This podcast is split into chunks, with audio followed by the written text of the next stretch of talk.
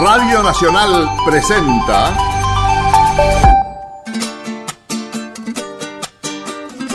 Patagonia Forestal, un espacio de encuentro y diálogo para compartir saberes y miradas.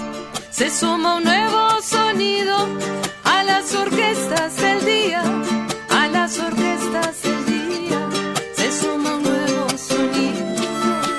Un territorio de ideas y proyectos con visión de futuro. Patagonia Forestal, un programa del CIEFAP. Patagonia Forestal, un lugar para sentir la investigación, la innovación y el desarrollo. Y aquí comienza Patagonia Forestal. Este es un programa del CIEFAP junto a Radio Nacional y como todas las semanas, quienes les hablan, Héctor Gonda y Carla Novak eh, en el micrófono. ¿Cómo estás, Héctor? Muy bien, ¿y vos, Carla? Bien, último programa del año, de este Sí. 2020.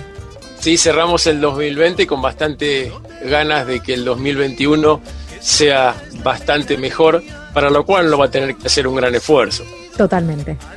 Bueno, vamos a arrancar este programa que trae, se trae de todo. Así que quédense esta horita para escucharnos porque no se van a arrepentir. Vamos a comenzar con la historia sobre ciencia en la vida cotidiana. ¿Qué tenés para contarnos, Héctor? Mira, creo que es un tema típico de la ciencia relacionada con la vida cotidiana, el título de hoy que es Las burbujas del champán. Ah, mira, muy festivo viene lo tuyo. Ya nos vamos preparando. Falta una semanita, Sí, sí, sí. pero a ver qué traes. Pero estamos, estamos ahí. Vengan a ver, estoy bebiendo las estrellas, dijo don Pierre Periñón cuando descubrió el champán.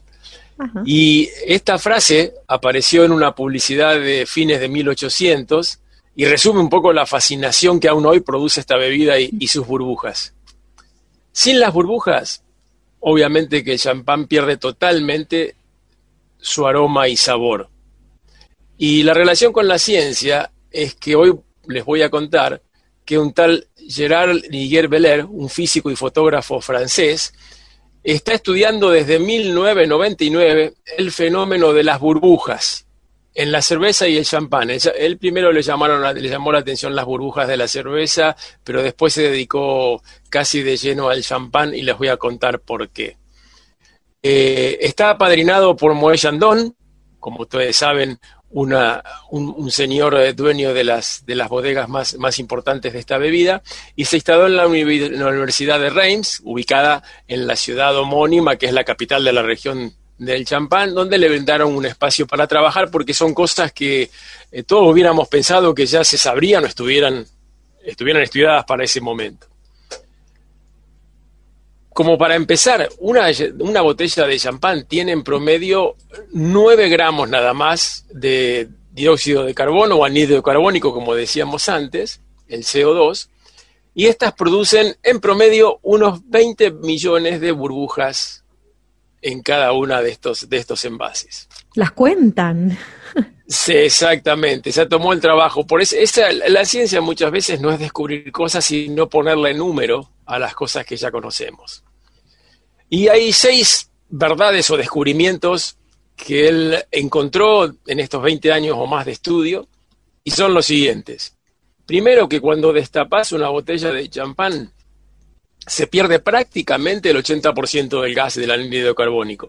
Así que eso de sacudirla antes de abrirla, dejémoslo solo para los campeones de Fórmula 1, porque si no vamos a perder mucho del disfrute de la bebida. Y otra cosa interesante, que las burbujas se forman no así porque sí, sino que tienen, eh, est- están asociadas a la presencia de partículas sólidas microscópicas, muy chiquitas, como cuando uno mira el aire a través del rayo del sol y se ven como, como siempre como puntitos volando en el aire. Y esto básicamente generalmente son ah, partículas microscópicas de piel, pelos, etcétera, y, y, en la, y también hay en las paredes del vaso partículas que están provenientes de la tela o el papel que se usó para, secar, para secarlos. Y bueno, el gas se pega en estas partículas microscópicas y hace que estas eh, burbujitas empiezan a crecer hasta que crecen tanto que el tamaño les permite superar la tensión superficial del líquido y ahí se liberan, se liberan al aire. Otra cosa interesante es que, seguimos con los números, en un vaso de champán emergen más o menos 400 burbujas por segundo. Mucho más que en el caso de la cerveza, por ejemplo, para comparar que son 150. Y alcanzan más o menos un poquito menos de milímetro de diámetro antes que se liberan al aire. Y al liberarse arrastran muchos químicos que son los que nos ayudan a, disfrutar más de ese sabor y aroma del, del, champán. Y las, burbujas del champán, al ser más flexibles que las de la cerveza, pueden pasar más tiempo en la superficie del líquido antes de, explotar. Cuando explotan estas burbujas, esparcen microgotas de champán, como que lo desparraman, como yo les, contaba recién, lo que nos ayuda a incrementar el aroma y sabor del vino, que en realidad en el fondo el champán no es más que un vino espumante. Y como era fotógrafo este, este Gerard, tomó muy buenas imágenes de este fenómeno. El día que, que salgamos por video podemos mostrarlas.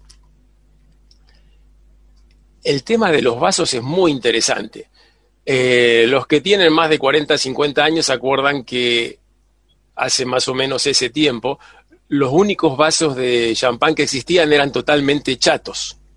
Y mm, en la actualidad, al revés, los vasos de champán son bien largos y finitos. una cosa interesante es que los vasos chatos aparentemente, en su momento, estuvieron inspirados por la forma de los pechos de María Antonieta intimidades que yo no conocía de esta, de esta muy famosa señora. Sin embargo, ninguno de los dos es bueno, porque los vasos que se usan en la actualidad tan angostos hacen que las burbujas se concentren de tal manera que irritan la nariz. Yo eso lo he notado, tal vez alguno de los oyentes también. Y en los vasos totalmente chatos, las burbujas se disipan demasiado y no alcanzan a disfrutarse. Entonces, ¿qué es lo ideal? Un vaso lo más parecido a uno de vino. Y este señor está tratando de desarrollar una nueva, nueva, nueva moda de, vasos más adecuados al disfrute de las burbujas del champán. Wow, cuánta ah, información. sí, otra cosa es que grande no es necesariamente bueno, como muchos otros eh, aspectos de la vida, de la vida. Las burbujas pequeñas en general son preferidas a las grandes, y esto se logra, se puede lograr fácilmente agregando menos azúcar a la segunda fermentación. Y de paso el champán queda más seco y las tendencias son eh, cada vez a, que haya mayor venta de champán seco más, más que dulce. Y eh, una de las últimas cosas es que el gas se mantiene mejor en las botellas grandes, de uno, por ejemplo, litro y medio, porque la cantidad de, de gas es mayor y el lugar por el cual se pierde el gas, que es el pico, tiene siempre el mismo tamaño en todas las botellas. Esto es una cosa de sentido común. Por lo tanto, como moraleja de, nuestro comentario de hoy, vamos a decir que para obtener más burbujas y disfrutarlas, tratemos de usar un vaso de vino y compremos las botellas grandes. Ese sería nuestro mensaje para estas fiestas que, que, empiezan y con las que queremos tratar de cerrar este año que no ha sido el de los mejores. ¿Y por qué no animarnos a preparar? Yo te contaba el otro día, Héctor, estaba, y seguro muchos de nuestros oyentes están preparando el famoso champán de Sauco. Así que toda esta información de ciencia y tecnología que hay detrás de esta bebida, bueno, tan antigua, eh, bueno, voy a ir a mirar mis botellas a ver cómo están evolucionando las burbujas. ¿Qué te parece? Buenísimo, y, algún día podés competir con, Carolina y, pasarnos la receta del champán de Sauco. Totalmente. Bueno, los invitamos a quedarse. Así comienza Patagonia Forestal 2020. Patagonia Forestal, diálogo de saberes.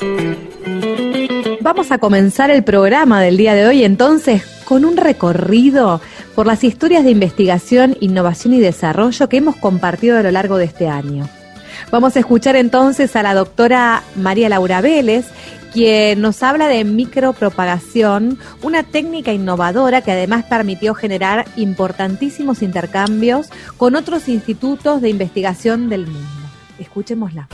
La propagación vegetativa, así como concepto general, es que nosotros tomamos una porción de una planta que queremos propagar justamente y a partir de esa porción de la planta obtenemos cientos o miles de plantas iguales, iguales a esa planta que elegimos. Dependiendo de la tecnología y de cómo está esa tecnología desarrollada, podemos obtener muchas plantas. Y toda esa producción de esa planta la vamos a hacer en el laboratorio. En condiciones in vitro que decimos nosotros.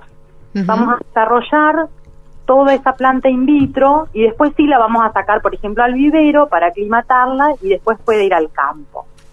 Eso tiene algunas ventajas porque, bueno, es una planta de calidad, porque generalmente nosotros elegimos la planta que queremos propagar, porque tiene características que nos interesan.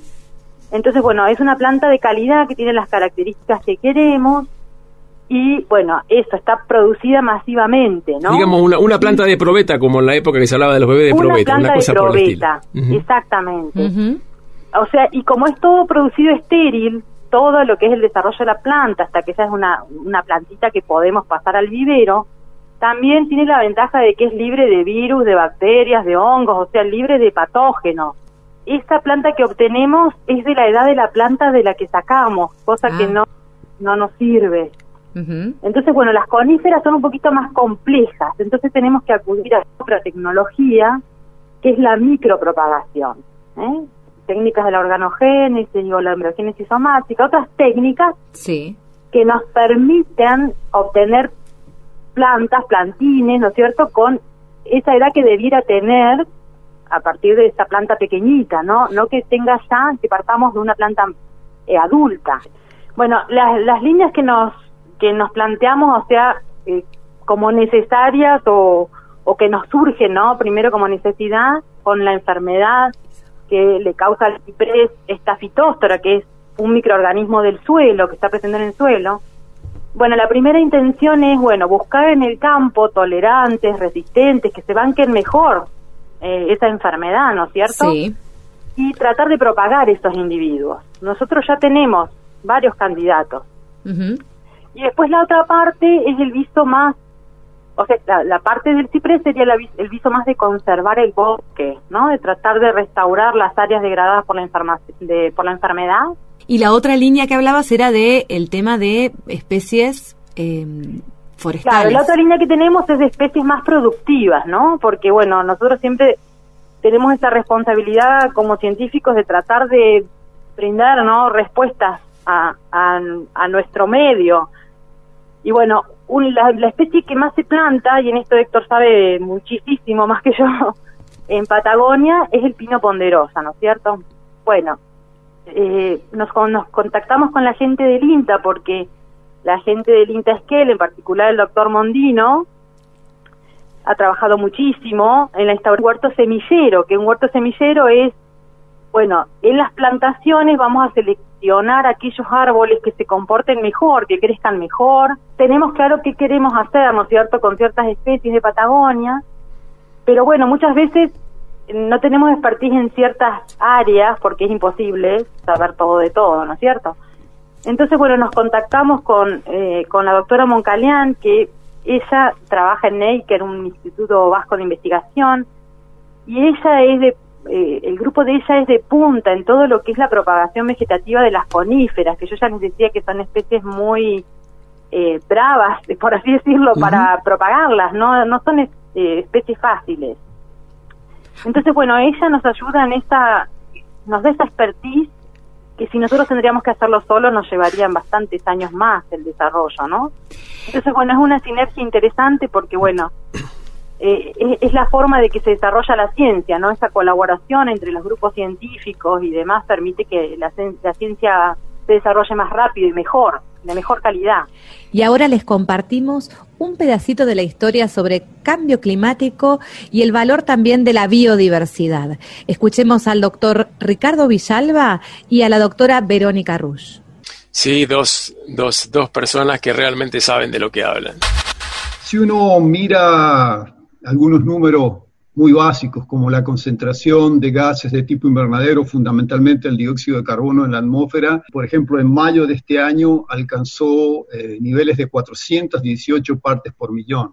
Uno tiene que pensar que si puede ir a- en el pasado eh, planetario, en la historia del planeta, volver a encontrarse con 418, 420 partes por millón de dióxido de carbono, tenemos que remontarnos a 3 millones de años en la historia del planeta, cuando el planeta obviamente era totalmente diferente de cómo es en la actualidad. Entonces, esta situación, digamos, que es muy, muy, muy clara, pone en evidencia que algo está ocurriendo justamente en el, el planeta y que la comunidad científica ha trabajado fuertemente en tratar de entender y dilucidar si esto es parte, como mencionabas, de un ciclo natural o si hay una componente humana. ¿Cómo sabes cuál es la concentración o la variación de la concentración del carbono en la atmósfera en los últimos millones o miles de años? Bueno, exactamente a, eso iba eh, mi, mi diálogo en el sentido de que eso fue todo un desafío para la comunidad científica y entonces una de, de las pruebas, las pruebas más, más claras, fue establecer a través de los testigos de hielo en Antártida. Los testigos de hielo son perforaciones que se hacen sobre el continente antártico y como allí siempre la temperatura está por debajo de cero grado, la nieve que se va acumulando eh, año tras año es cubierta por otra capa de nieve y así sucesivamente. Como esa nieve no es compacta, en el proceso de transformarse de nieve a hielo va eh, atrapando burbujas de aire de tal forma que cuando hacemos una perforación y contamos todas las capas posibles, tenemos burbujas de aire que han quedado atrapadas en cada una de estas capas y podemos fechar a qué año corresponden, en qué momento se produjo justamente esa capa, y de esa forma, además, mirando en las burbujas, saber cuál es la concentración de gases de dióxido de carbono. Y si uno mira esos 820 mil años de registro, el dióxido de carbono fue oscilando entre 180 partes por millón y 280 partes. Y en mayo de este año alcanzamos 418 partes por millón. Y claro, este cambio tan marcado en las actividades socioeconómicas a escala global tiene su huella ecológica. La pérdida de biodiversidad se acelera también en esta época, eh, la deforestación tropical, el reemplazo, claro, de, cortar bosques para, para poner cultivos para alimentar 7.700 millones de personas. Es decir, todo este es un proceso que no está eh, aislado. Es decir, tenemos que ser conscientes que eh, generalmente hablamos de un cambio climático global, pero que estamos viviendo un cambio global. Es decir, donde no es solo el clima el que está cambiando, están cambiando un montón de, facetas, es decir, eh, planetarias, que bueno, que es lo preocupante, que es lo que puede llegar a poner en riesgo la vida tal cual la conocemos en el planeta. Hasta la pandemia está fuertemente asociada a, este, todo este desequilibrio global que produce el hombre. El hecho de destruir los hábitats de, de, animales que han evolucionado con virus en los cuales el hombre no ha estado expuesto a esos virus, pero ahora al destruir sus ambientes, al poner en contacto estos animales, eh, el pangolín, los murciélagos, digamos, en contacto con el hombre se produce estos saltos, digamos, sonóticos de, de, enfermedades que van a pasar al hombre. Pero lo importante, digamos, es que cuando le damos una oportunidad, también la pandemia nos demostró esto, que cuando al planeta le damos una oportunidad, la vida vuelve, la vida está aferrada a este planeta. La biodiversidad es el conjunto de todo lo vivo, que puede ser desde la escala muy chiquitita que uno dice del genotipo o, los genes que tiene una determinada especie o toda la, cantidad de especies o mismo todos los ecosistemas, como que hay distintas escalas espaciales para mirarla, pero todo, eh, digamos, todos los seres vivos que nos rodean forman parte de la biodiversidad y, en realidad ha tomado una relevancia muy grande en los últimos tiempos porque se ha, se ha definido, se ha determinado que la, biodiversidad es la base, o sea, todas esas estructuras que tiene un ecosistema, un bosque, un pastizal, son la base para que todas las funciones, todo lo que ocurre eh, en ese pastizal, en ese bosque, depende de esa biodiversidad. Y si nosotros modificamos demasiado los componentes, hay ciertas eh, funciones del bosque que puede decir por ejemplo, cuánto produce en, madera o cuánto, eh, cómo regula el, eh, los aspectos hídricos del suelo, qué pasa con los nutrientes, todo está muy ligado con esta estructura base que son los componentes que son formados por la biodiversidad. Hay gente que estudia todas las escalas, ¿no? Ustedes tienen allá en el CIFRAP un montón de gente que estudia los hongos, los insectos, los bichitos, acá nosotros también en INTA tenemos eh, gente así, pero obviamente la mayor diversidad está en esos lugares que uno eh, no lo ve tan claro, ¿no? Como un ciervo que se nos cruza por adelante o, no sé, un árbol enorme que se queda quietito y lo pasamos y lo vemos eh, con, lo que es la, la microfauna del suelo y, y, todos los microorganismos que, por ejemplo, intervienen en todo lo que es el ciclo de nutrientes. Se caen las hojas y todo eso para degradarlo y que el árbol pueda volver a tomarlo y pueda volver a formar madera, tiene que pasar por un montón de procesos donde la biodiversidad es básica. Hay algunos que tienen un rol, descomponen una parte en un momento, otros otros, y eso es todo un mundo, ¿no? Eso es sí, es de lo más difícil. Bueno, yo les comentaba el otro día que así charlando, digamos, fuera de fuera del programa, que hay a veces que eh, no es tan difícil, porque uno lo ve y te parece que es un mundo terrible, inasible, pero cuando hay conocimiento uno puede ir bajando eso a una cosa de más detalle, de más precisión y transformarlo en algo muy simple. Por ejemplo, eh, hicimos reuniones con todos los especialistas en huemul. Ustedes saben que el huemul es una especie que está en peligro de extinción, quedan muy pocas poblaciones y pequeñas, entonces hay que tener un resguardo especial. Haga lo que no hagas, haga manejo de bosque, haga ganadería, haga ganadería o salga a, pasear con la familia, hay que tener cuidado para no eh, seguir presionando y que no se pierda esta, especie. Y entonces, por ejemplo, con todos los especialistas que nos decían dónde vive, cómo se mueve, qué pasa si yo manejo un bosque, si ellos veían que en Chile cuando uno manejaba un bosque, eh, los huemules se iban a otro bosque y después volvían cuando terminaba el manejo. Entonces veían toda esa información, pero además cuáles eran las amenazas, cuáles eran los problemas que tenía el guamuli. Entonces el principal problema, por ejemplo, es que los perros eh, atacan las, pequeñas eh, crías y entonces corren también a los adultos y entonces es, es la principal fuente de pérdida de los guamules. Entonces, por ejemplo, ese era una amenaza, otra amenaza eran los cazadores y con eso, eh, bueno, otra era tal vez la transmisión de enfermedades por parte del ganado. Entonces, con eso hicimos un pequeño protocolo que cuando decía que cuando iban a manejar el bosque de Lenga había que, por ejemplo, no tener perros sueltos en el campamento, no llevar armas, eh, si había, si entraba ganado, estuviera vacunado. Entonces son pequeñas pautas prácticas que más allá de la capacitación de la gente y la concientización, eh, hace que toda esta información que tardó años y años en, investigarse, en corroborarse, pueda transformarse en una herramienta eh, sencilla y práctica pero efectiva. Quédense. Luego de escuchar juntos las voces de los protagonistas de la ciencia, tomamos nuestra valija, Héctor, y dimos una vuelta al mundo con otros productores de ciencia, tecnología e innovación. Escuchémoslo. Dale. Vuelta al mundo. Vuelta al mundo en 365 días. Hey, how's it going? Apprendre le français, c'est facile. Hi, Você não pode fazer correndo. Vuelta al mundo. Vinculaciones del CIEFAP en tierras lejanas.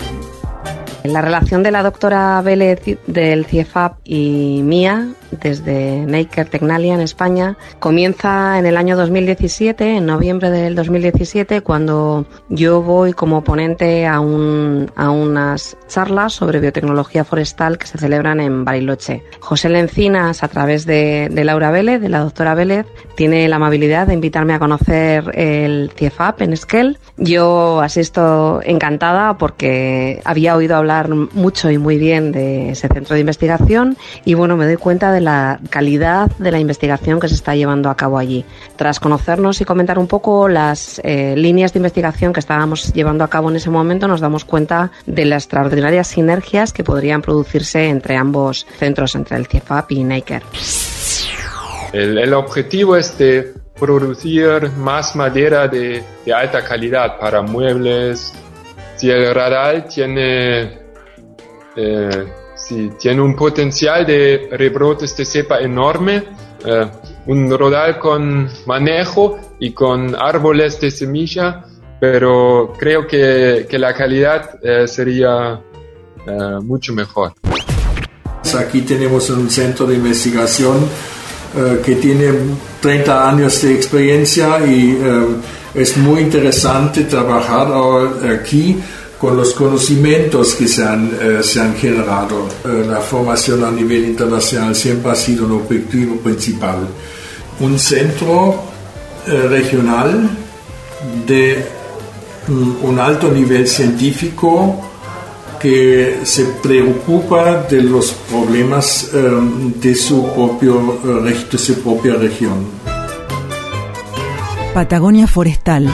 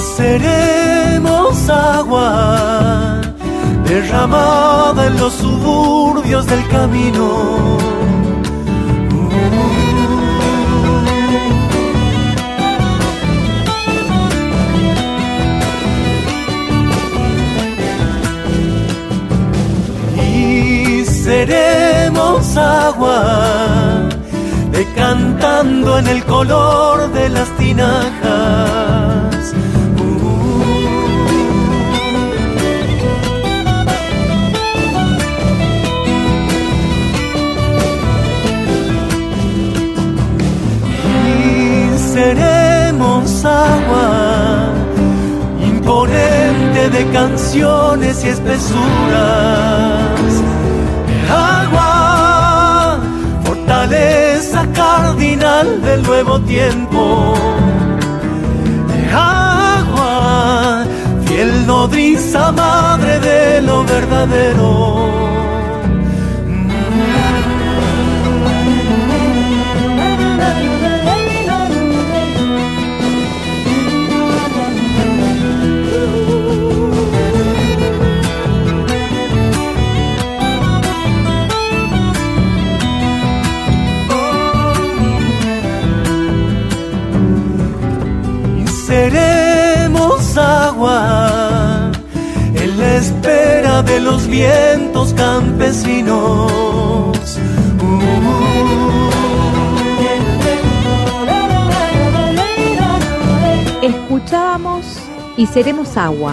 Con la voz de Rally Barrio Nuevo.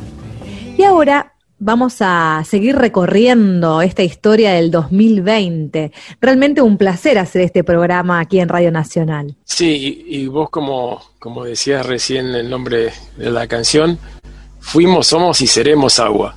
Eso es, es, es así y, y por suerte, somos parte de uno de los elementos más importantes de la vida. Bueno, en este bloque te invito y los invito a seguir recorriendo un poco de innovación y desarrollo. Hemos hablado sobre bioeconomía en la Patagonia. Los invitamos a repasar aquello que nos contaban los propios protagonistas de las historias innovadoras. Escucha. Una tradición que no solo es productiva, es una tradición que encierra eh, partes de la historia muy importantes de la familia y encierra un montón de valores, ¿no? Valores que hoy se reflejan a través del trabajo diario, del trabajo en familia, del trabajo a largo plazo. Si no existiera ese convencimiento, esa pasión, creo que nunca hubiésemos podido llevar adelante este emprendimiento. Siempre vinimos a este lugar sabiendo que queríamos preservarlo, que teníamos que estar respetuosos con él eh, calculen que nuestra chacra está recorrida por 500 metros del arroyo Nantifol. Nosotros tenemos 4 hectáreas con 500 metros del arroyo Nantifol y para nosotros el arroyo es todo. Entonces, si gracias al arroyo nosotros podemos regar a las vides, gracias al arroyo podemos contar con un sistema de control de heladas, gracias al arroyo eh, podemos tener el verde que tanto aprecia el turista, que parece una cancha de golf, el arroyo en sí como atractivo turístico, eh, la posibilidad que te da de generar energía, eh, no se nos ocurre ser irrespetuoso con él, nosotros tenemos la responsabilidad de mantener el arroyo mínimamente como lo recibimos. Estamos acá en Espartillar, en el sudoeste de la provincia de Buenos Aires, y en una superficie de 50 hectáreas estamos, tenemos forestadas con robles y con encinas. ¿Está bien? Son dos especies arbóreas que en sus raíces se va desarrollando las trufas, que es un hongo micorrícico, eh, en el cual durante la época de invierno es cuando nosotros las vamos recolectando. Lo que nosotros hicimos es buscar las mismas condiciones en las cuales se desarrolla naturalmente este hongo en Europa, ya sea en España, en Francia o en Italia. Eh, hicimos un mapeo acá de la Argentina y en la región acá de Espartillar hay ciertas condiciones climáticas y de suelo que nos nos permitirían, digamos, eh, realizar este tipo de producción. La trufa es un hongo que se desarrolla debajo del suelo. Entonces lo que hacemos nosotros es, en vivero tenemos el plantín chiquitito de roble o de encina, recordemos, como para la gente recuerde, la bellota son los frutos de los robles, aquellos que vieron la era del hielo, bueno, ahí van a poder reconocer bien lo que es una bellota, se hace germinar es, esa, esa semilla y cuando tenemos un plantín al cuarto mes de, vida de ese plantín se inoculan las raíces. ¿Qué significa esto? Se pone en contacto la espora del hongo con la raíz de la planta. A partir de ahí se me genera la unión del hongo y la planta, se me genera un nuevo órgano denominado micorriza, y ahí las plantas van a campo. La bioeconomía es un concepto que es internacional y en realidad uno lo adopta eh, porque internacionalmente entendemos de qué hablamos. Mm. Eh, pero no es ni más ni menos que darle el mayor valor agregado a la producción que tenemos localmente, que puede, esa producción puede ser desde una producción agrícola, puede ser una producción industrial, puede ser eh, alguna actividad social también, porque la economía es parte social, parte biológica eh, pero también es muy eh, relacionado a la actividad humana en sí misma. Eh, entonces no podemos hablar de qué es economía o qué es biología. Sí, algunos países tomaron a la bioeconomía como darle valor agregado solamente a los recursos naturales, pero en realidad hay tantos otros que lo usan para darle valor agregado a todas las actividades humanas. Por eso se habla de bio este, que todos lo, entendemos como biológico, como de la palabra vida, como de darle sentido eh, a lo que hacemos, y economía porque todo tiene un valor económico, porque estamos en un mundo capitalista, digamos. Entonces, bueno, ese es el sentido y por eso se habla de bioeconomía. Pero no es ni más ni menos en el contexto argentino que darle el mayor valor agregado y el mayor aprovechamiento a los productos que desarrollamos en el lugar. Mi nombre es Juan Giacomino, empresa agrícola Los Robles SRL. Hace un año atrás, eh, nuestra vinculación con el CIEFAP generalmente ha sido por el tema de análisis de suelo, con el uso del laboratorio que cuentan en ese centro. Y desde allí fue nuestra vinculación y empezamos a tomar contacto y del año pasado, bueno, se nos presentó la posibilidad y nos ofrecieron realizar una experiencia aquí en el campo, en Paso del Sapo, el establecimiento se llama Los Robles, eh, con unas cortinas forestales eh, de las variedades de salicáceas. Esto fue justamente hace un año, mm, alrededor de septiembre.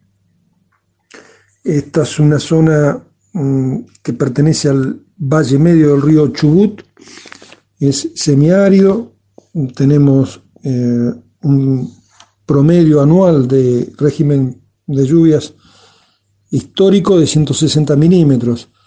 Eh, ha habido años que es muy inferior a, esa medida y algunas veces ha superado un poquito, pero en general, como podemos este, observar, es de escasa precipitación concentradas eh, en invierno, con alguna nevadita en este valle, generalmente en las sierras sí nieva, en la meseta, pero acá en el valle no. Algún que otro invierno hemos tenido, algún acúmulo de nieve, el máximo en 15 años que estoy aquí, unos 30, 35 centímetros. Eh, obviamente que las cortinas eh, es de suma utilidad Soy Eugenio Mosicafredo, productor de el Valle Medio del Río Negro en la provincia de Río Negro, de la localidad de Pomona, eh, productor de frutos secos, de nueces específicamente. Bueno, eh, nosotros le manifestamos nuestra preocupación por la por la mm, gran cantidad de plantas que teníamos en nuestros montes frutales de, de, de, nogales, básicamente, que morían de fitóstera. Y justo en ese momento em, surge una convocatoria eh, para presentación de proyectos de investigación eh, para mm, el CONICET y bueno, eh, un poco se fueron puliendo ahí desde el CIEFAP esta idea de, investigar un poquito más sobre el, el fitóptero en nuestros montes y tuvimos casi una respuesta inmediata porque al, al, mes o a los dos meses, no recuerdo bien, este, empezamos ya a tener un primer contacto, hicieron una visita, recorrimos los montes, tomamos muestras, esas muestras se llevaron este, ahí a los laboratorios del CIEFAP y bueno, para nosotros fue un gran paso.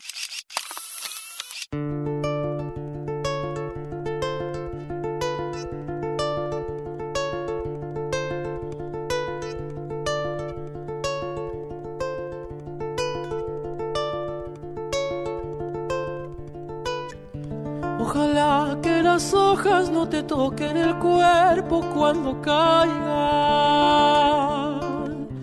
para que no las puedas convertir en cristal.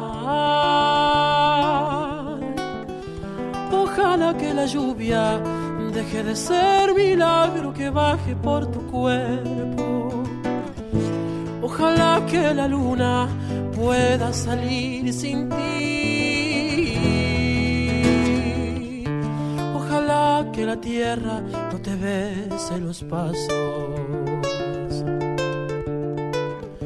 Ojalá se te acabe la mirada constante, la palabra precisa, la sonrisa perfecta. Ojalá pase algo que te borre de pronto, una luz cegadora, un disparo de nieve. Ojalá por lo menos que me lleve la muerte para no verte tanto, para no verte siempre en todos los segundos, en todas las visiones. Ojalá que no pueda tocarte ni en canciones. Vamos a um, hablar ahora con Carolina Barretavenia. Ella nos, nos habla todas las semanas sobre cocina conciencia. Y hoy tiene dos invitadas muy especiales para este programa de fin de año. Carolina, ¿cómo estás? Hola, Carla. Hola, Héctor. ¿Cómo anda, Caro? Muy bien. Acá hemos transitado, la verdad, un año muy interesante en la cocina y obviamente esperamos un programa súper especial para, bueno, para cerrar este año. Para ir cerrando este año. Y, bueno, este, eh, para, este, para este cierre em, estuvimos conversando con, con la doctora Ivonne Orellana, que es una de nuestras invitadas de hoy.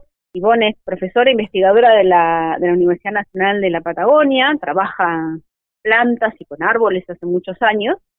Y este, em, a raíz del, del programa anterior que hicimos, estuvimos pensando en, eh, cerrar este ciclo con plantas que constituyen antiguos cultivos traídos por los colonos que llegaron a Patagonia y que aún persisten en la región a pesar bueno, de todos los cambios y las urbanizaciones, pero, em, eh, pero que, aún, que aún están presentes y bueno, rescatarlas y ponerlas en valor otras especies muy interesantes. Y hoy vamos a empezar con una de ellas que es el es ruibarbo, em, cuyo nombre científico es Redum rabarbarum. Em, y bueno, y vamos a, vamos a, empezar con que nos va a contar un poco sobre, sobre esta especie, pero te le vamos a dar entonces la bienvenida a Ivonne y también a la señora Marta Flores, que es una, una pobladora de Trevelin, que también em, le agradecemos muchísimo eh, que participe hoy en esta, en esta charla, que tiene un contacto muy, muy, muy directo con, con el ruibarbo. Así que les damos la bienvenida a las dos. Bienvenidas al programa y gracias por acompañarnos, Ivonne y Marta. Buenas tardes, chicas. Buenas tardes. Bueno, Entonces, ¿querés empezar, Ivonne, y contar un poquito, mm, un poquito sobre, sobre cómo es esta planta? ¿Qué usos tiene? Bueno, yo les voy a contar un poquito entonces cómo es la planta y después los dejo con Marta que sabe muchísimo del cultivo porque ella tiene acá en su, su huerta. Eh, bueno, el ruibarbo, eh, que como vos decías, Carito, decías eh, el, el, género que es el reum, eh, en realidad no se sabe muy bien si es raponticum o eh, esta especie que vos has mencionado.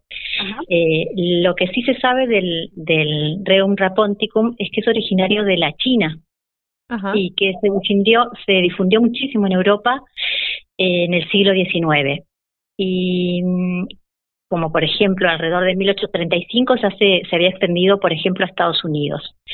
Y es un cultivo que se da muy bien en climas fríos, entonces, bueno, los colonos eh, que, que, vinieron a Patagonia lo han traído y ha prosperado muchísimo la, la especie. Y es una planta herbácea que tiene un rizoma subterráneo muy importante, leñoso, y de ahí emergen unas hojas que tienen un peciolo eh, bastante interesante, digamos, de más o menos 30 centímetros de largo, con un, un foliolo grande, eh, y bueno, es el peciolo el que tiene importancia culinaria. Sí, a mí me recuerda un poco al apio el peciolo del ruibarbo. Eh, así es, Ah. es, es parecido. Mm. Ah, ¿Se acuerdan que hablamos de otro, de otro, bueno, con, con Ivonne también en La la, nalca. encuentro- hablamos de otro pecíolo, de la nalca, ¿no? La nalca, yo me acordaba Sí. de eso. Ese, ese es un peciolo olón, dirían los cordobeses. Especie de bololón. Pecíolo grande, sí. Así es, este, hemos traído los peciolos este año, como ven, para la cocina. está bueno, está bueno. Aprendiendo cosas diferentes, ¿no? Así es. Así que, mm, bueno, y entonces, em, le, le preguntamos entonces a Marta. nos Sí, cuente por favor. cómo- Dale, le va- le vamos a preguntar a Marta de dónde obtuvo ella su- sus ruibarbos y ahí ya nos va a empezar a contar un A poco. ver, dale. Bueno, yo eh, obtuve este ruibar en Cerro Centinela, que mi abuela lo, lo tenía, o sea, en su huerta, y ella hacía dulce, eh, era la única fruta que teníamos en ese en esa época, cuando yo era, era chica, así que era los- la fruta que comía con azúcar, de crudo, ¿no? Sí. Después ella hacía dulce y después pasó, como yo ya después empecé ya salí de ahí, más bien eh, me vine acá a Trevelin y quedó mi hermana. Mi hermana que ya no, no está en este mundo, así que le dejó una planta. Y esa es la que la que tengo yo acá en mi huerta y la la, la cosecho con el, el tiempo de o sea, del tiempo de que se cosecha, ¿no? Hago dulce para la casa o lo vendo también a, a algunas personas que quieren comprar. Marta, ¿y su planta cuántos años tiene, la que tiene acá en la huerta? Acá más o menos que yo de que estoy acá tengo 40 años. Uh, impresionante. Y suele ser una transmisión así de familia, ¿no? Esto, el pasaje de las plantas. Aquí los que la tienen en Patagonia, en la región. Y, y puedes, o sea, en el caso de Marta es así, digamos, ella la heredó de, de su abuela, de su hermana, y bueno, y ahora ella se la heredará. Sí, la, sí, la que va a quedar ahí para la- los hijos, nietos, si ellos la saben conservar. O cuidar también, porque hay que cuidarla. Eso te iba a preguntar, Marta, si nos podés contar cómo, cómo es que, que, que, que continúa esta planta durante tantos años, qué, qué trabajos le haces y en qué momento cosechás los peciolos. En, eh, para mantenerla, bueno, siempre en la, en la tierra, bien, bien, o sea, bien húmeda la tierra, bien ablandada, que esté bien blandita, y eh, se conserva. En, en el invierno desaparece, desaparece la planta, no, no hay hasta el mes de agosto empiezan a salir sus hojitas, y ya para noviembre ya está para cosechar. Noviembre. Ya se cortan los tallos, son los tallos los que se, se utilizan. Ajá. ¿Y cómo haces esa cosecha? ¿Cortás algunos, dejas otros para que la planta... Eh... No, eh, eh, yo le saco todas las los, los tallos y ahora, por ejemplo, ahora ya yo le saqué y ya vienen la, las hojitas otra vez que para febrero ya van a estar otra vez. y ahí puedes volver a hacer otra cosecha. Sí, se puede hacer otra. Depende cómo venga el tiempo también. Mm. Porque eso también el, el ah, del tiempo tiene que haber un poco de calor, frío, así. Y crece, crece lo mismo. Ajá. Y así, en ese tiempo. así como me imagino que deben a- eh, la, la transmisión oral en la familia acerca del cuidado de la planta, me imagino que debe haber eh, recetas, ¿no? De, de esta transmisión, este recetario familiar. Eh, sí, lo, yo lo, lo único que sé es hacer el dulce, tartas y también te hacemos un, un como tipo compota así y una crema. Mm, Se hace una crema aparte para eh, mezclar esa esa compota que uno dice eh, con leche, maicena, un huevo y vainilla. Entonces queda una crema ahí y mezcla después el ribar en- hecho en compota. Siempre hay que cocinarlo, ¿no? Crudo no se puede comer, es como sí, duro. siempre. Sí, el que quiere comer la cruda lo come. ¿Ah, sí? ¿Se puede? Pero es ácido, sí, Mm. muy ácido. Perdonen que interrumpa, pero me gustaría por ahí comentar un poquito sobre esto que decía Marta, que es, es considerado como un fruto, porque esa fue una discusión que se dio, pero muy este, peliaguda en Estados Unidos, porque el, el peciolo este tiene características, digamos, de aromáticas y de sabor semejantes a un fruto, pero eh, en el fondo es una hortaliza, porque no deja de ser una hoja Claro. Claro. lo que se consume. Pero el punto es que, por ejemplo, un kilogramo de hortalizas en Estados Unidos cuesta 10 dólares, por dar un ejemplo. En cambio, un kilogramo de un fruto delicado, 100 dólares. Entonces, los productores de ruibarbo se peleaban, digamos, aguerridamente, de hecho ganaron la disputa de denominar fruto al ruibarbo eh, Ah. por sus usos, que son similares a los de los frutos, por más que su origen, digamos, sea el de, el de una humilde hoja. Así que bueno, es, es muy interesante esta, esta Sí, está buenísimo. No, no, yo no sabía, Ivonne. Es súper interesante. Mirá lo que fue el, el mercado, la estrategia de, de mercado. Sí, sí, sí. Así es. Tengo una consulta. ¿En las casas de té galés no sirven el dulce de ruibarbo, que es algo muy preciado? Sí, sí, claro, sí, sí. De hecho, eh, acá una casa de, que no vamos a decir el nombre, pero hay una casa de té muy importante de Trevelin que Sí. le compra los ribarbos a Marta. Ah, mira. Si querés eh, comentar algo con los cuidados, porque la hoja no se come, es solo el pecíolo. Solo el peciolo, esto que Marta decía, el tallo, porque claro, es lo, lo que emerge de la tierra, en realidad como el rizoma que tiene el ruibarbo es un tallo subterráneo, no, uno no lo ve no lo percibe, pero ese es el verdadero tallo, lo que emerge serían las hojitas. Claro. Y lo que se come sería el palito, el cabo, ¿cierto? Y la hoja es tóxica, así que guay porque la hoja no se consume. Ajá. Qué lindo recorrido, Así. porque nos contaron un poco de, bueno, de la biología, de la historia, de la historia familiar. Muy interesante, bueno, para cerrar este ciclo 2020 de Cocina a Conciencia. Sí, de una planta que la- este, realmente la mayoría de la gente no la conoce y todos la podríamos cultivar con cierta facilidad.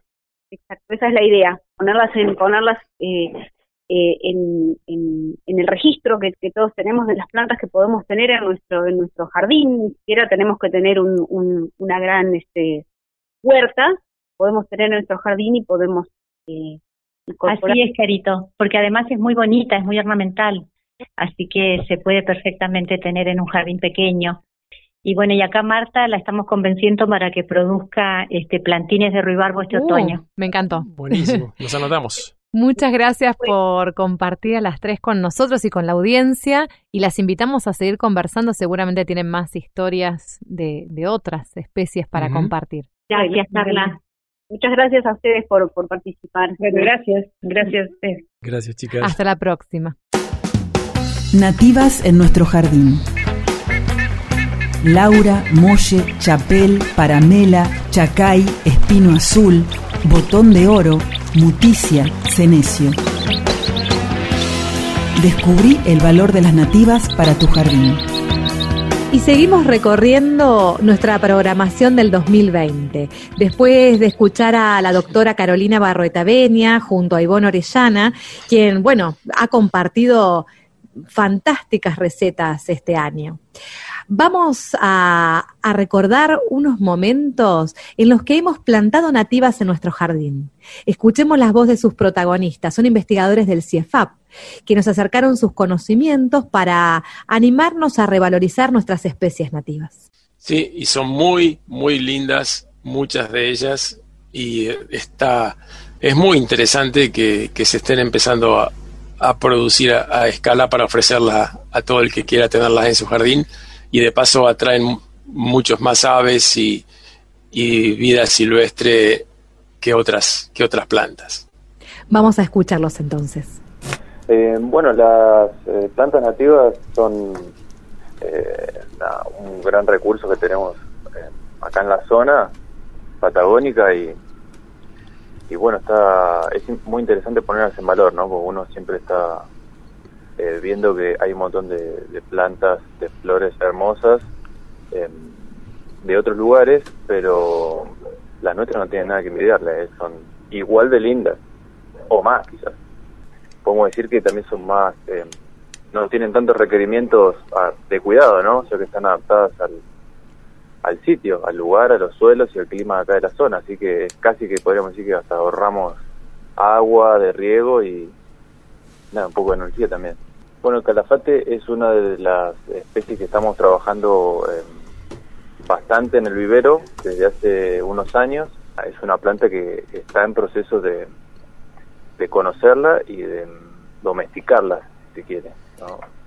Que un jardín, uno, ¿para qué lo genera? Para tener un ambiente eh, de esparcimiento agradable, donde podemos recrearnos con la familia, con los chicos, con los nietos, con los amigos. ¿Y por qué poner nativas? Porque son bonitas, porque son atractivas eh, visualmente y ambientalmente también. Lo que hay que hacer es aprender a conocerlas, aprender a, verlas como un rol dentro del jardín, que, es lo que te pueden ofrecer. Además, bueno, los árboles, por supuesto, sombra. Y los arbustos te ofrecen este, sus flores, sus, sus aromas, sus colores, sus formas y también sus frutos, muchos que son los que atraen los pájaros.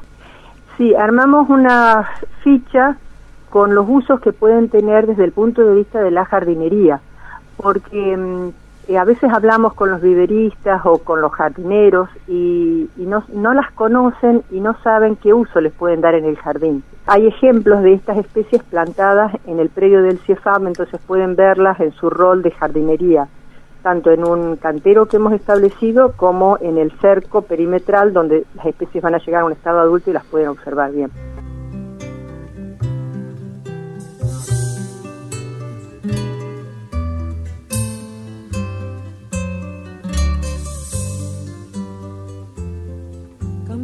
Superficial, cambia también lo profundo, cambia el modo de pensar, cambia todo en este mundo, cambia el clima con los años, cambia el pastor su rebaño, y así como todo cambia, que yo cambie no es extraño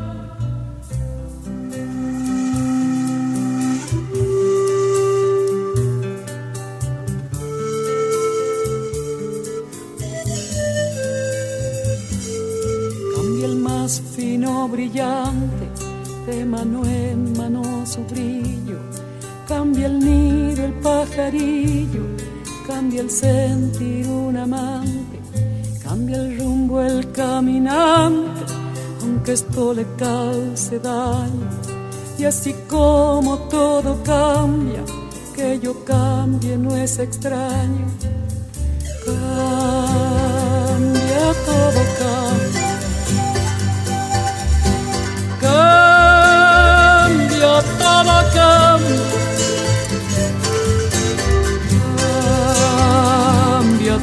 cambia. Cambia. Y así con la voz de Mercedes Sosa, qué hermosa, con su tema Todo cambia vamos a abrir este bloque como no podía ser de otra manera. Vamos a cerrar este programa con la voz de nuestra queridísima mujer del clima, María del Carmen Dentoni, a quien hoy le pedimos compartir sus conocimientos sobre clima e incendios forestales, pensando un poco en el valor de la prevención, ¿no? Y cómo cada uno de nosotros puede aportar con pequeñas acciones de nuestra vida cotidiana y cómo nos vinculamos con la naturaleza. Y de paso nos va a contar un poquito, creo, por lo que nos anticipó, de qué condiciones del tiempo se esperan para, para esta temporada. ¿Cómo estás, María del Carmen? Buenas tardes. Último programa del año, ¿cómo están? Vamos llegando a fin de año. Sí. Parece mentira, un año tan particular este. Totalmente. Sí, seguro. Contanos, ¿de qué vamos a hablar en el día de hoy, María? Bueno, llegando ya a fin de año, estamos, ya estamos en lo que se conoce como temporadas de incendio. La temporada de incendio es la época de incendios típica de una región que como todos los este, oyentes saben, acá es fines de primavera, verano y principios de otoño. Así que ya la estamos este, en este momento transitando. se da, en, por supuesto, en esta región, en esta época, porque es la época de más altas temperaturas y, este, y menos precipitaciones. Eh, lo que no quiere decir que no pueda haber fuego en otro momento del año, pero es la época de mayor ocurrencia. Y cuando llega esta época todos preguntan, bueno, ¿qué va a pasar con los incendios? ¿Cómo viene la temporada? Eh, los especialistas hacen algunas proyecciones, pero el tema es de bastante complejidad, en realidad, porque eh, eh, este, las características de precipitación, temperatura y otras variables afectan también de distinta manera a los distintos tipos de vegetación. Entonces, este, esas proyecciones también hay que interpretarlas sobre la vegetación y además son muy generales.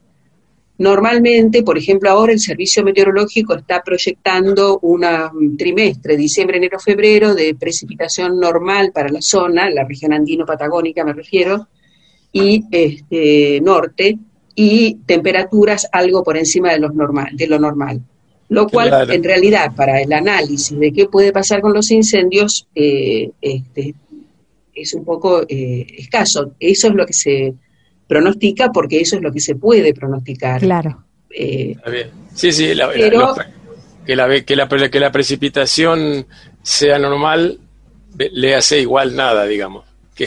Claro, por otra parte, en el tema de incendios es muy importante la distribución de esa precipitación. Si esa precipitación normal va a ocurrir toda junta en un día o se va a distribuir eh, en, eventos de, menor precipitación. ¿Por qué? Porque a la vegetación la afecta distinto y también la afecta distinto a distintas asociaciones de vegetación. Lo mismo pasa con la temperatura y, y demás variables.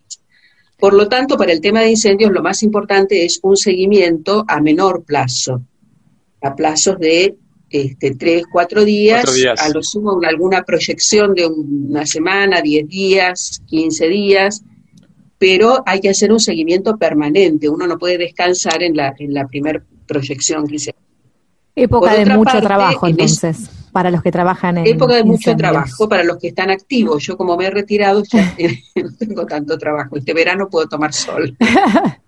salir y disfrutar del buen tiempo.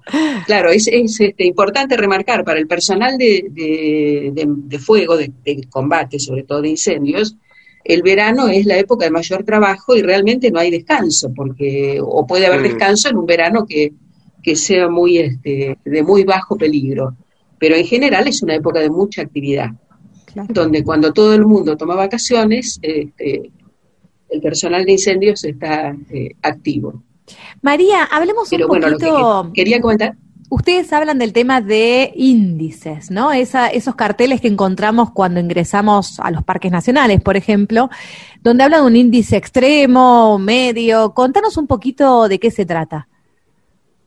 Claro, eh, sí, a eso justamente quería llegar, Carla, porque eh, cuando hablamos de las variables meteorológicas, en realidad hay que interpretarlas para el tema de incendios.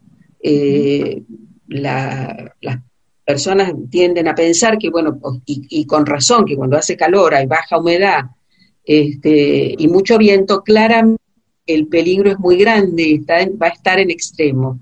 Pero la verdad es que las variables meteorológicas se conjugan de una manera bastante particular que pueden llevar a condiciones de peligro muy altas que no sean percibidas normalmente, o sea, que uno no vea que el ambiente está, digamos, en la percepción de la gente no está tan complicado y en realidad sí lo está.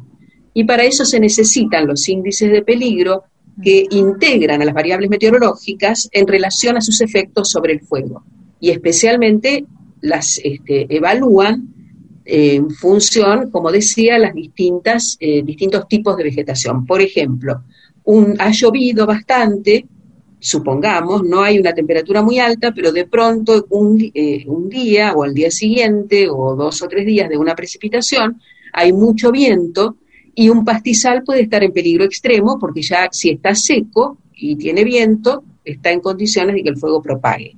Mientras que en ese momento un bosque cerrado quizás tendría peligro más bajo. Eh, el cartel que se ve normalmente es una, se, obtiene con un panorama general de las condiciones a los efectos de que el público tenga una idea de la situación. El personal, tanto provincial como nacional, hace una evaluación más a fondo para poder discriminar en qué áreas el peligro va a estar este, más complicado. No sé si esto te, sí, sí, ayuda. Sí, perfecto. ¿Y qué recomendaciones, bueno, teniendo esta información, qué recomendaciones le darías al público, no? Vos como especialista en, eh, meteorología. Eh, las recomendaciones son atender a las indicaciones de los organismos eh, con competencia y atender y entender que si, por ejemplo, un día se limitan los horarios de los fogones en un parque o se prohíben, o se limita el acceso a algún área, o se da algún otro tipo de, indicación para otras este, actividades, es importante respetarlas porque eh, tienen un fundamento, no son este, caprichos, digamos, de alguna persona, sino que son el resultado de un análisis detallado que indica que hay que este, aumentar las, los cuidados.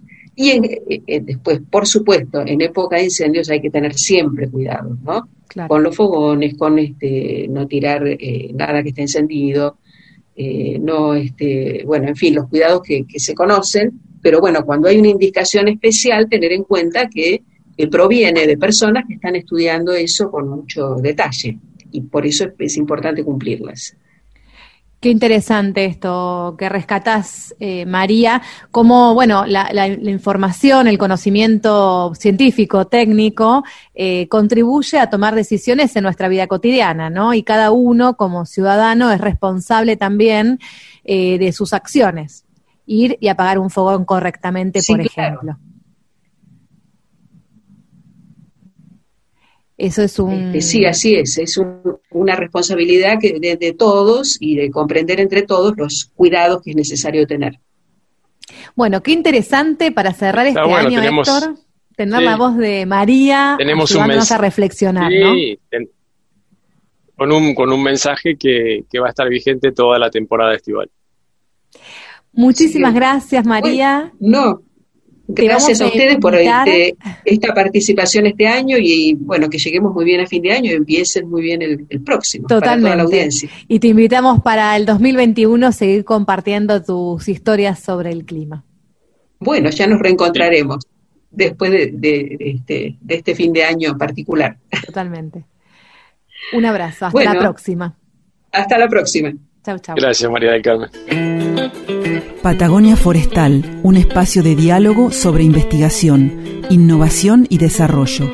Y vamos llegando al, fin de este año tan, tan particular y los que formamos parte de este gran equipo de Patagonia Forestal, que somos eh, Carla Novak, Gustavo González París, Gabriela González, Héctor Gonda, quien les habla, y además contamos con la muy hermosa voz de Marcela Godoy. Exacto, Héctor. Y bueno, como este año nos ha puesto a prueba de una manera insospechada.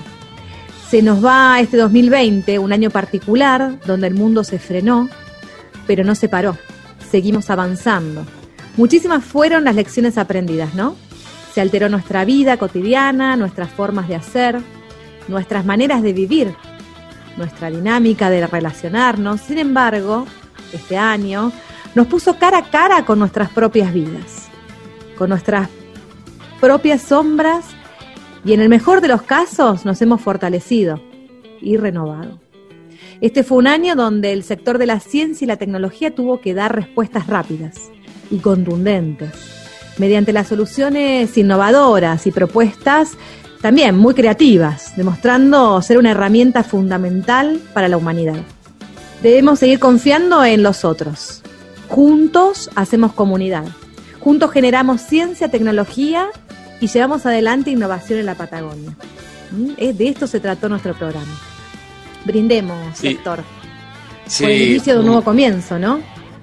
Exactamente. Y yo que tengo la manía de ver el vaso medio lleno, creo que eh, la gente de los 40 y 50 y 60 y pico hemos tenido la suerte de ver muchas cosas que, no muchas generaciones han tenido la suerte de, de presenciar, como los volcanes eh, y, esta, esta pandemia, los eclipses totales, que también ocurren cada tanto. Bueno, el tema de la, pandemia y, y, y los volcanes estando cerca del lugar, los efectos no son muy agradables, pero podemos decir que hemos, hemos vivido cosas muy distintas y muy particulares y sobrevivido a ellas. Así que bueno, brindo, brindo por, por la, parte, la parte positiva que tiene el poder presenciar estas cosas y, poder seguir estando presente. Y bueno, y creo que le corresponde mandarles un abrazo a, todos aquellos que han perdido algún, algún familiar o un amigo a manos de, de, esta, de este virus. Exacto. Gracias Radio Nacional por darnos este espacio en el que continuamos construyendo un verdadero diálogo de saberes. Para este verano, Héctor, les vamos a contar a la audiencia que les vamos a dejar unos podcasts, unos fragmentos del programa, para que no nos extrañen. Y nos reencontramos en marzo. Vamos a seguir compartiendo nuestras miradas. ¿Qué te parece? Buenísimo, ya, ya estoy ansioso esperando el año que viene. Totalmente. Gracias a todos por escucharnos y por acompañarnos este año. Hasta pronto. Hasta marzo. Gracias, Soledad, por participar con los Palmeras. Un abrazo enorme para vos. Y una alegría inmensa para mí. ¡Arriba, Santa Fe! ¡Arriba!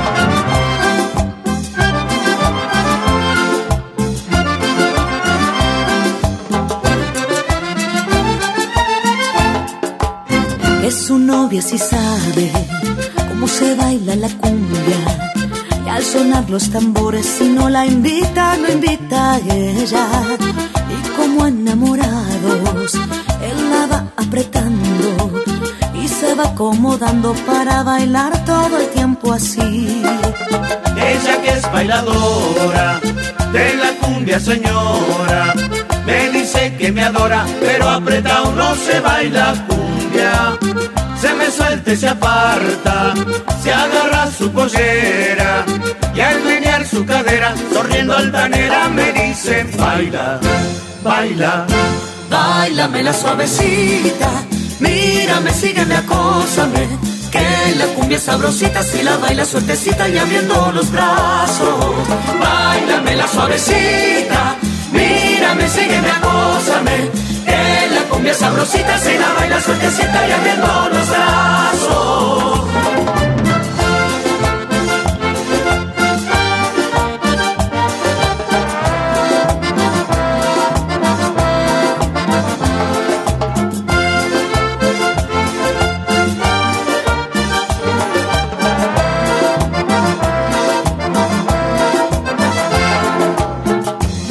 Seguinos en nuestras redes sociales y escucha los podcasts de los programas.